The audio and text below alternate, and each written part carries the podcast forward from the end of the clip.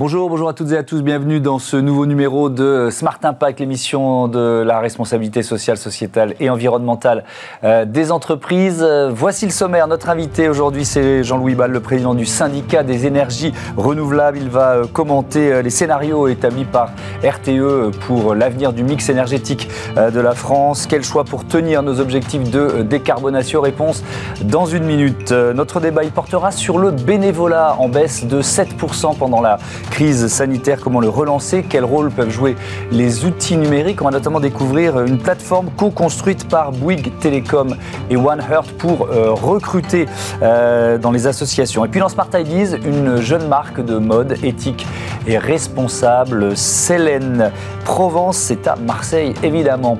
Énergie, bénévolat, mode, trois univers, 30 minutes pour euh, les découvrir. C'est Smart Impact tout de suite.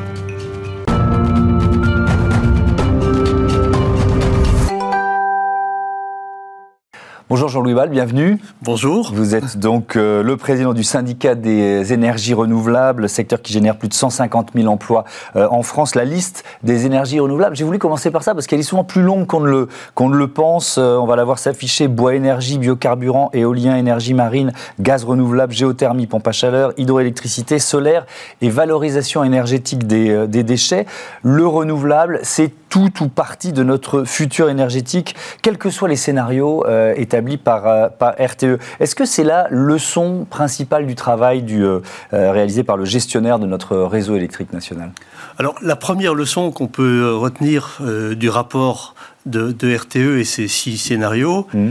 c'est d'abord que la neutralité carbone à l'horizon 2050 est quelque chose de faisable, de possible et économiquement très supportable. Mmh. Ça, c'est la première leçon et c'est vraiment une très très bonne nouvelle. La deuxième euh, leçon, c'est effectivement que quels que soient les scénarios envisagés donc pour notre système euh, électrique, hein, je parle bien de l'électricité, pas simplement, pas totalement donc du système énergétique, hein, mhm. C'est que il sera indispensable d'avoir au moins 50% euh, d'énergie renouvelable dans, dans, notre mix électrique. Quand on se parle de, de renouvelable, c'est l'hydroélectricité, euh, c'est le solaire photovoltaïque, mhm. c'est l'éolien sur Terre et c'est l'éolien en mer. Alors ce qu'il faut retenir aussi de ces scénarios, c'est qu'aujourd'hui, euh, l'électricité, c'est seulement 25% de notre consommation. Donc mhm. il nous reste les 75% autres qui sont très émetteurs euh, de gaz à effet de serre. Hein. Mhm. ça, repose essentiellement sur des énergies fossiles euh, euh, importées. C'est pour se chauffer, se déplacer, pour alimenter notre mhm. industrie. Et ce que prévoit RTE, c'est qu'on va électrifier ces usages. la, consommation d'électricité va augmenter de 35% d'ici 2050. Ça, à minima 35%, ça. dépend un peu des, scénarios, ça dépendra notamment euh, du succès de la réindustrialisation de, mm. la France.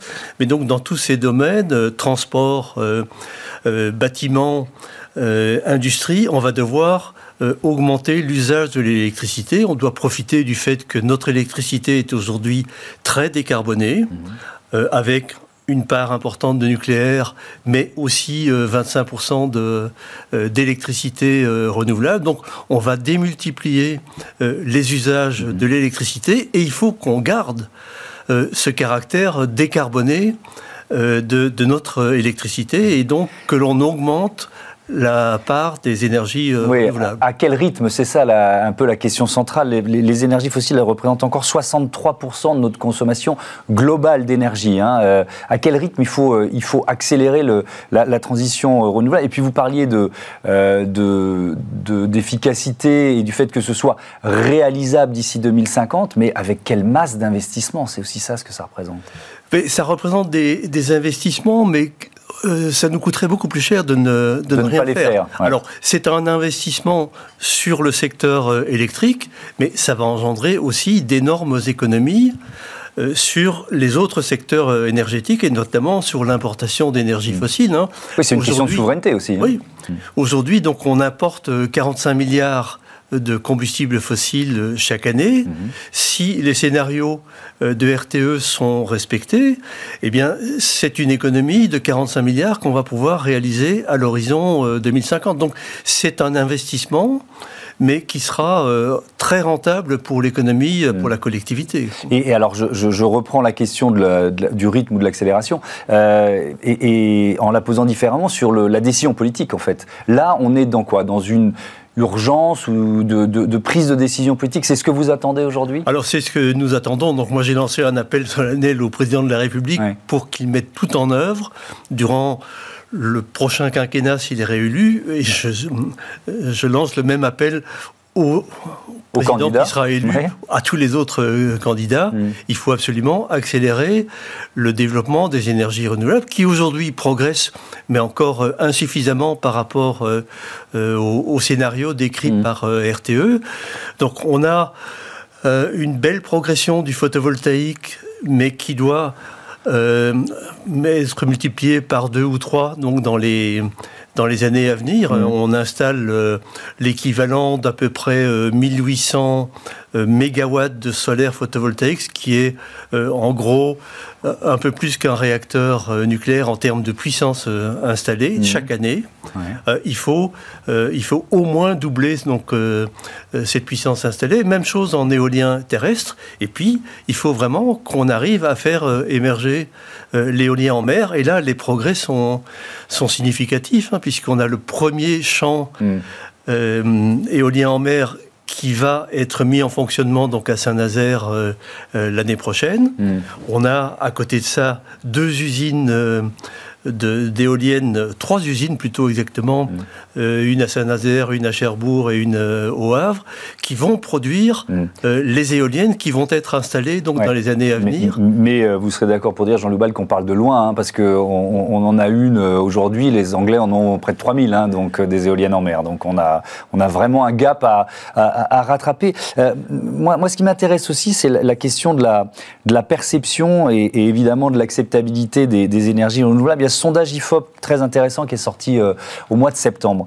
Euh, et on, prend un peu toutes les sources d'énergie renouvelable avec euh, une perception positive à 75, 64%, pardon, 64% pour l'éolien terrestre, 66% pour l'éolien en mer, ça monte ensuite 73% le bois, 79% les biocarburants, 85% méthanisation énergie solaire, 86% géothermie, 90% énergie hydroélectrique. comment vous analysez ce sondage déjà, globalement? Alors globalement, euh, ce sondage qui a été réalisé par l'IFOP, effectivement, mm. mais à notre, euh, à notre demande, mm. euh, montre que les Français sont extrêmement favorables au développement des énergies renouvelables. Et quand on pousse l'analyse un peu plus loin, y compris euh, à côté de chez eux. Oui, alors c'est évidemment vous anticipez sur la question que je vais vous poser, mais parce qu'il y a ce principe de. Bah oui, vous là, je, sais bien.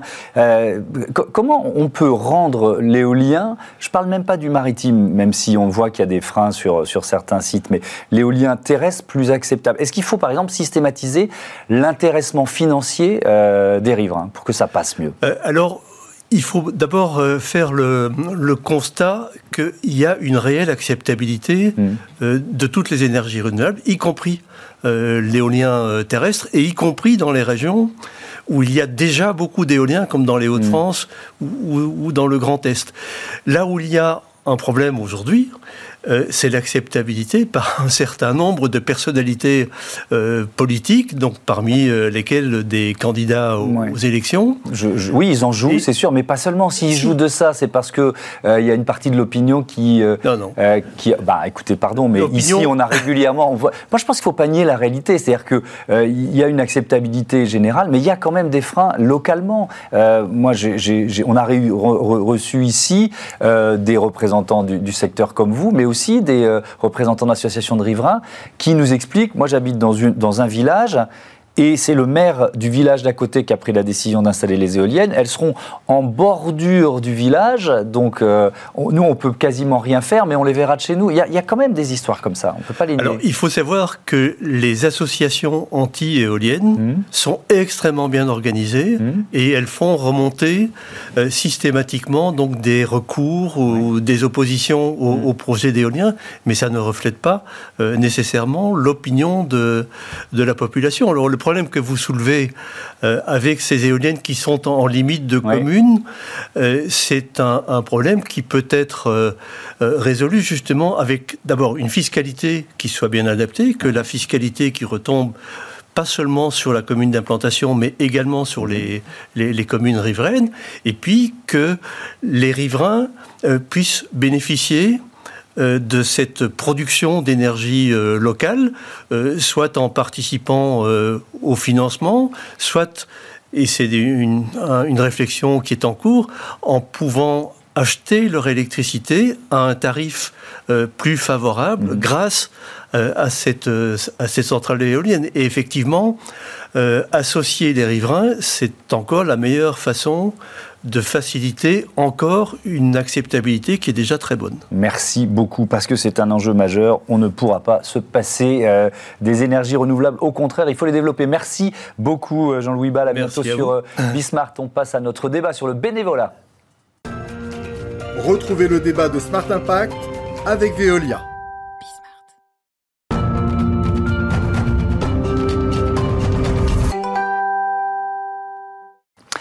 On parle bénévolat tout de suite dans Smart Impact. Je vous présente mes invités. Laure Bonaventure de Révillon, bonjour. Bonjour. Bienvenue. Vous êtes euh, présidente fondatrice de One Heart. À vos côtés, Anthony Colombani. Bonjour. Bonjour et bienvenue. Vous êtes le directeur de la fondation euh, Bouygues Télécom, One Heart, euh, créée en, 2008.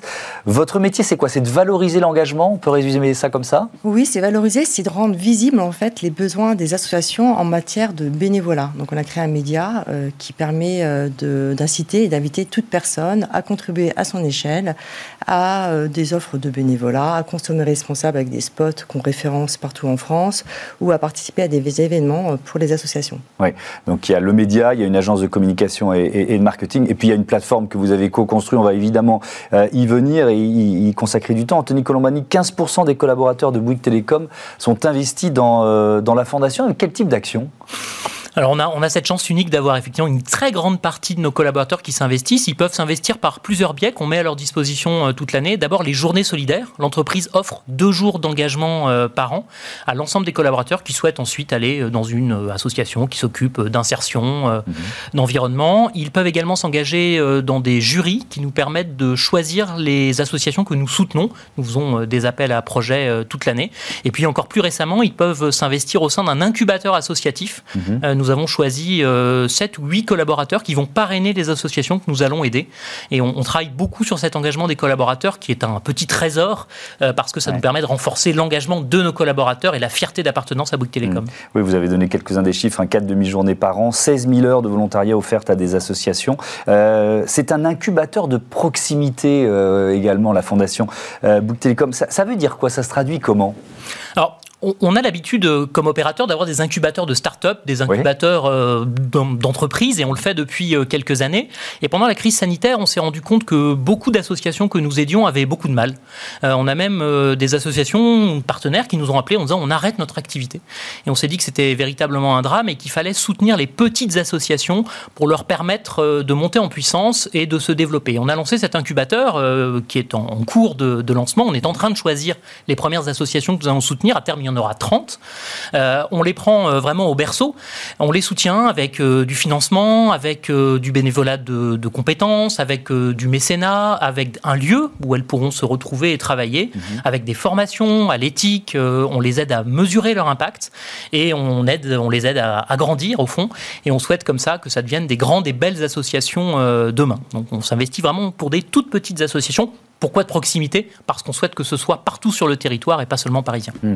Euh, Laure Bonaventure de Révillon, votre défi commun, c'est la transformation numérique des, associations. Et vous avez co-construit cette plateforme qui s'appelle euh, Home, O-H-M-E. C'est quoi? Présentez-nous cette plateforme. Alors, le Home a été créé à partir d'un constat. Ça fait 12 ans qu'on accompagne les associations et il y a eu un changement de paradigme euh, avec euh, l'omniprésence du digital dans notre quotidien. Et ce qui était assez schizophrénique, c'est que les personnes les plus connectées à la réalité sont les associations, parce qu'elles créent vraiment des solutions pour aider les maux de nos sociétés. Et en revanche, c'était les associations qui étaient les moins équipées dans le digital, les moins connectées. Donc on a créé en fait un logiciel de gestion, de soutien de ces associations euh, connectées en fait à des solutions qui existent et qui sont vraiment ancrées euh, dans les territoires comme HelloAsso, les solutions de paiement en ligne, les sessions de mailing. Donc en temps réel. Vous avez regroupé des, services qui existaient déjà en quelque sorte Exactement, sur une seule plateforme qui mhm. permet en temps réel, et c'est ça vraiment euh, l'innovation de Home, de voir toutes les interactions d'une donnée en fait pour en faire une information intelligible et lisible pour l'ensemble de l'association. Mhm. Et il y a un an, on a rencontré euh, euh, Bouygues Télécom et ses équipes, et vraiment on a échangé pendant un an sur la pertinence d'avoir un partenariat entre Bouygues Télécom et Home pour permettre en fait cette accélération, cette démocratisation, la digitalisation des associations. Hmm. Quel rôle vous avez joué?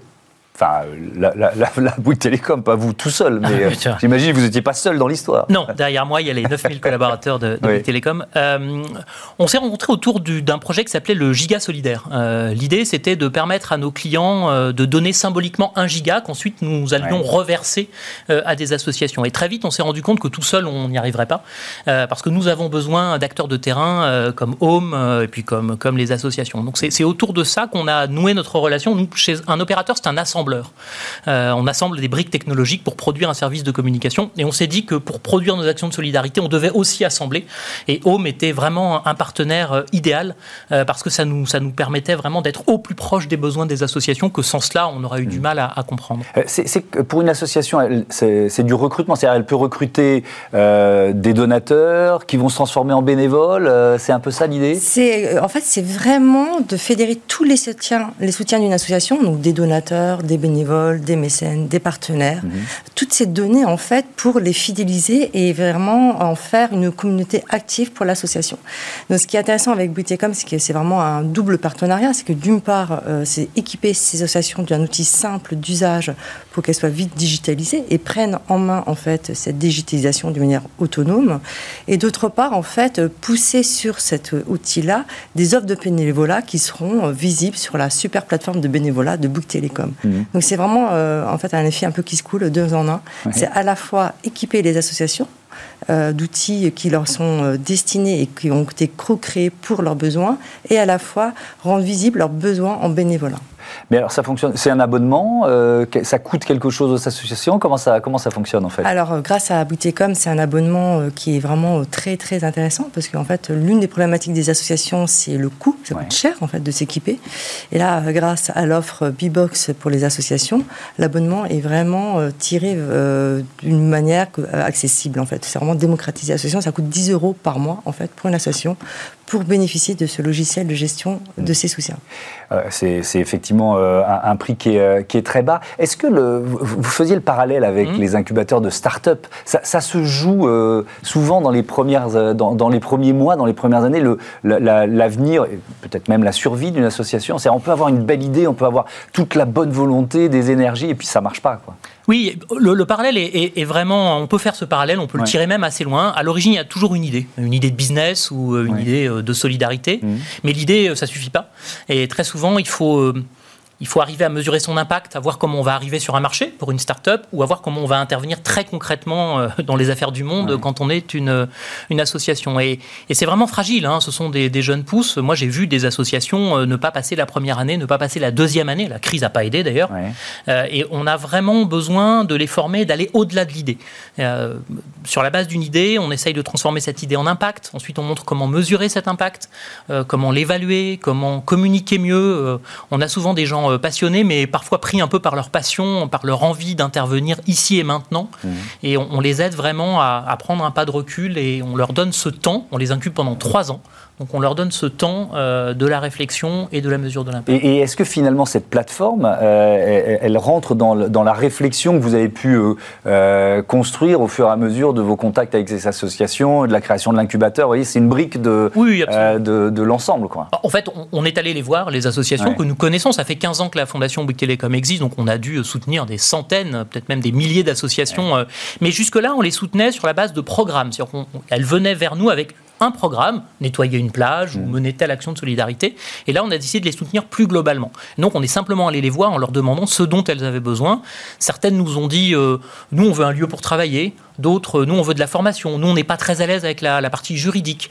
On n'est pas très à l'aise avec la communication avec nos bénévoles. Et c'est là que Home est intervenu. On n'est pas très à l'aise avec la gestion financière parce qu'il il y a aussi des risques juridiques associés. Donc, on a fait la liste de l'ensemble de ces besoins et on a structuré autour de ces besoins des programmes de formation, d'assistance que nous leur proposons dans le cadre de l'incubateur. Je précise néanmoins que nous avons deux actions. Une action qui est le l'incubateur pour les petites associations, et là on en suit un petit nombre, et une action plus globale qui s'appelle Bibox Asso euh, que Laure évoquait tout à l'heure, qui là s'adresse à toutes les associations. Euh, mais dans ce cas-là, l'accès euh, aux, outils qui sont proposés est payant effectivement avec ce prix très bas. Mm. On a vraiment voulu avoir une quelques associations que nous incubions et ensuite s'adresser à toutes les associations de France euh, qui souhaiteraient venir sur notre plateforme. Vous, l'avez dit, hein, mais je voudrais qu'on rentre un peu dans le détail. la, crise sanitaire a, fragilisé un certain nombre d'associations. Il y a cette étude de l'INSEE euh, qui parle d'une baisse du nombre de bénévoles de, 7% euh, sous l'effet de la, crise sanitaire. Est-ce que, je vais vous poser la même question à l'un et à l'autre, de, vos postes d'observation respectifs, ça, ça redémarre? Est-ce qu'on retrouve des chiffres qui étaient ceux d'avant la crise ou est-ce que finalement ça prend du temps? Peut-être Anthony Colombani pour commencer. Nous, on a fait un lien très très fort entre l'absence de digitalisation et les difficultés. Et on a vu des associations qui ont vraiment souffert de ne pas être digitalisées, c'est-à-dire qu'elles ont perdu concrètement le lien avec leurs bénévoles, mais aussi avec euh, leur écosystème. Et on en a vu vraiment être extrêmement fragilisées ça repart. Euh, et on sait d'ailleurs que les associations sont un formidable levier euh, pour la relance. On va avoir vraiment mm. besoin des associations pour repartir. Mais ça repart euh, tout de même assez lentement encore pour l'instant. Et nous, on, a, encore quelques inquiétudes. le tissu associatif en France, c'est un trésor. Hein. c'est un trésor plus que centenaire. C'est 1 million 200 000 associations. c'est vraiment essentiel à notre pays et on s'investit pour le renforcer et lui permettre de repartir plus vite. Euh, alors, Bonaventure de Rion, ça repart aussi? Alors, je ne sais pas si ça repart parce que déjà, il y a eu vraiment, euh, à cause de la crise du Covid, vraiment un stop des activités, de nombreuses activités des associations pendant 18 mois, parce qu'en fait, la relance a été vraiment en septembre, comme pour euh, beaucoup euh, d'activités. Donc, euh, c'est vraiment très dur d'avoir du recul. Ce qui est certain, c'est qu'il y a une étude qui est sortie, c'est que les besoins de ces associations, c'est de renouer leurs liens avec leur soutien, mmh. notamment avec les bénévoles. donc, c'est vraiment une, vraie volonté de renouer le lien. Donc, la raison pour laquelle bah, le partenariat avec la B-Box Association tombe très bien. Mais de toute façon, aujourd'hui, il y a 15 millions de bénévoles en France. Si les 15 millions faisaient grève, le pays ne tournerait pas finalement. Ce serait vraiment euh, insupportable, que ce soit en matière de santé, d'agro, euh, de, sport, euh, de, handicap. Enfin, heureusement que les associations étaient là pendant la crise de Covid, parce que je ne sais pas comment ce serait passé. Il y aurait peut-être eu des famines. Les banques alimentaires ont fait un travail formidable. donc, à la fois, il y a eu cette omniprésence dans le terrain pour pallier à l'urgence. Et d'autre part, toutes les petites associations dont parlait Anthony, bah, il y a eu un arrêt total. Donc là, il y a une reprise, c'est sûr, avec des vrais besoins, et surtout une prise de conscience que si ces associations ne sont pas digitalisées, et ça c'est vraiment euh, les gérants de ces associations euh, qui sont là, bah, il va y avoir des problèmes pour renouer le lien avec leur soutien et euh, continuer leur activité. Donc ça a accéléré en fait le besoin vital en fait de ces associations de renouer avec le digital et d'être bien accompagnées en étant formées et en ayant, en ayant des outils adéquats. Merci beaucoup, merci euh, à tous les deux. À, bientôt sur, sur Bismart. On passe à euh, Smart Ideas, euh, de la mode éthique et responsable au programme. Smart Ideas avec BNP Paribas. Découvrez des entreprises à impact positif.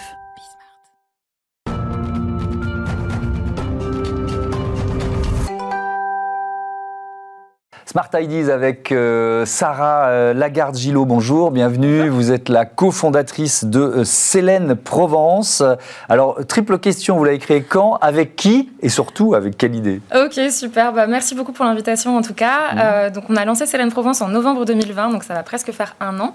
je l'ai lancé avec une de mes meilleures amies, donc Cécile, qui est aujourd'hui donc la cofondatrice avec moi. Mmh. Et donc, Célène Provence aujourd'hui, c'est une boutique en ligne de mode éthique qui promeut l'entrepreneuriat féminin. Ah, l'entrepreneuriat féminin. Euh, avant de parler des partenaires et des, des, artisans, des créateurs que vous mettez euh, en avant, euh, on trouve quoi sur le site de Célène Provence. Là, vous êtes venu avec un sac, mais on trouve quel type de produit? Alors, on trouve beaucoup de choses. Donc aujourd'hui, nous, on représente 45 créatrices françaises qui donc, euh, produisent de manière éco-responsable. Et donc, on a 700 références donc de vêtements, bijoux, cosmétiques, lingerie. Donc, euh, j'ai un petit peu tout sur moi. Euh, mais voilà, donc en fait, le but, c'est de proposer vraiment un dressing éco-responsable qui est produit en France ou en Europe. donc, par exemple, donc, ce sac qui est ici est produit en France par une créatrice qui s'appelle Morgane. il est en pignatex. Donc, en fait, c'est des écorces d'ananas. Écorces d'ananas. c'est ça. Qui sont recyclés. Donc en fait, c'est des fibres qui sont au niveau des feuilles de l'ananas qui sont recyclées. donc voilà, donc c'est un sac vegan qui est approuvé par la PETA. Donc voilà, c'est aussi un moyen de, de respecter l'environnement. ma veste, par exemple, est en coton biologique certifié GOTS et a été produite en France. donc voilà, donc on a vraiment beaucoup de produits différents. Hmm. Est-ce qu'il y a un ancrage provençal aussi? Est-ce que, bon, forcément, pour pouvoir, j'imagine, produire, proposer une gamme assez vaste, il faut, il faut aller plus loin, mais est-ce qu'il y a un ancrage provençal marqué? Alors en fait, nous, donc, on s'appelle Célène Provence. Provence parce que du coup, moi, je suis basée à Aix-en-Provence et hmm. on est associé à Marseille, donc on voulait vraiment euh, faire apparaître euh, cette notion. Euh, après, nos créatrices viennent de toute la France, donc on va vraiment chercher des femmes en France. après, l'ancrage provençal, ça va vraiment passer par les événements. Donc on a beaucoup d'événements à Marseille, à Aix-en-Provence, hmm. mais on a aussi des événements à Paris. On a envie d'aller un peu partout à la, à la rencontre de nos clientes. Oui, il y a un événement début décembre. Vous faites quoi? Parce que le réseau de distribution principal, c'est le site, j'imagine. Exactement, oui, c'est ça. Donc le réseau principal, c'est vraiment notre site internet. Donc on vend en ligne. On a aussi des pop-up stores, donc des boutiques éphémères. Donc on en a organisé à Paris, à Marseille. On retourne à Marseille aussi euh, là bientôt pour, euh, pour Noël. Euh, le but, c'est vraiment d'aller à la rencontre en fait de nos clientes. Et puis on organise aussi des ateliers autour du fait main, du Made in France, mhm. pour vraiment communiquer, éduquer. Il y a un vrai problème aujourd'hui d'éducation sur tout ce qui va être mode éthique. On ne sait pas trop ce que c'est, on ne sait pas trop pourquoi c'est mieux. Donc nous, on veut vraiment être sur ce créneau-là aussi. c'est quoi le premier message à faire passer dans ces ateliers? Alors, bah, le, premier message, c'est que la mode éthique, ça prend du temps. Donc, euh, quand on va produire un vêtement ou un sac euh, de manière éco-responsable, ça prend plus de temps. C'est fait dans des meilleures conditions que ce qu'on va appeler la fast fashion. Mhm. Donc, forcément, ça coûte aussi plus cher. Donc, il faut en avoir conscience. Il y a certaines personnes qui sont un peu réticentes à l'achat de, produits euh, bah, voilà, éco-responsables parce que ça coûte plus cher. Donc, il faut voilà, aussi réancrer un petit peu dans le réel et dans le, dans le temps que ça prend. Mhm. Sur votre site, vous proposez différents filtres selon les, des critères éco-responsables. Comment ça marche? C'est ça. Alors en fait, nous, notre, notre objectif, c'est vraiment de faire gagner du temps à nos clientes. Donc on sait que nos clientes, c'est des femmes assez actives, qui n'ont pas forcément le temps de faire du shopping et encore moins du shopping éco-responsable. Mhm. Donc on a des filtres en ligne euh, donc pour savoir d'où vient le vêtement, donc France ou Europe, euh, dans quelle matière il a été cousu, quelles sont les, euh, les, certifications et les labels donc, qui correspondent aux vêtements. Et le but, voilà, c'est vraiment de choisir un petit peu sa garde-robe selon, selon ses préférences et, et sa sensibilité aussi. Est-ce que ça a été facile de trouver 45 créatrices? C'est bien, hein, ça permet d'avoir un catalogue qui commence vraiment à ressembler à quelque chose, mais est-ce que ça a été facile de les trouver? Est-ce que c'est finalement une activité qui est en forte croissance? Oui, tout à fait. Alors vraiment, ça a été très simple de les trouver. Donc on a lancé notre site en novembre 2020 avec une quinzaine de créatrices. Aujourd'hui, on est à 45 et on aura, euh, je pense, 60 d'ici la fin de l'année. Ça augmente très vite. Au début, c'était vraiment à nous d'aller les démarcher. Donc on a cherché sur, euh, sur Google, sur Instagram. Donc on a essayé de les trouver. Elles ont quasiment toutes répondu euh, par la positive. Mhm. Et aujourd'hui, on a la chance d'être contactés par des, par des personnes qui nous trouvent sur les réseaux sociaux, dans nos événements et qui viennent nous contacter. En fait, elles ont un vrai besoin de visibilité. Euh, aujourd'hui, en fait, ces, marques françaises, ces créatrices sont un peu démunies par rapport aux, grandes entreprises. Donc, elles ont vraiment besoin voilà, d'être euh, d'être mises en avant et c'est ce qu'on leur propose chez Céline Provence. et vous consacrez aussi 5% de votre chiffre d'affaires au projet Sirius. C'est quoi le projet Sirius? Ouais, alors le projet Sirius, donc Sirius, c'est l'étoile la plus brillante du ciel. Mhm. donc, un petit lien avec Célène. Célène, c'est la déesse de la Lune. Donc, on voulait vraiment être dans cet univers. Et pourquoi l'étoile la plus brillante du ciel? Parce que c'est un peu comme ça qu'on voit les femmes qui nous entourent, donc comme des personnes vraiment brillantes, inspirantes, et euh, parfois elles ne le savent pas encore parce qu'elles n'ont pas confiance en elles. Mmh. Donc on a vraiment envie d'allouer voilà, un certain pourcentage de notre chiffre d'affaires à des ateliers pour reprendre confiance en soi. Donc ça passe par, euh, par exemple, des ateliers de broderie, des rencontres avec des créatrices inspirantes, etc. Euh, le but, c'est vraiment de se rencontrer entre femmes. On a vraiment envie de, créer un réseau engagé de femmes. de susciter des vocations aussi. C'est ça, exactement. Donc pour nous, en fait, nos créatrices partenaires ont vraiment aussi cette, cette comment dire, cette personnalité qui fait qu'elles peuvent voilà, encourager d'autres personnes à se, à se lancer. C'est des femmes, elles entreprennent, donc c'est des modèles, des symboles, et on, mhm. a envie de les mettre en avant aussi via nos ateliers. Merci beaucoup. Bon vent euh, à euh, Célène Provence. Voilà, c'est la fin de euh, cette émission. On se retrouve demain pour un nouveau numéro de Smart Impact. Restez fidèles à Bismart, la chaîne des audacieuses et des audacieux. Salut.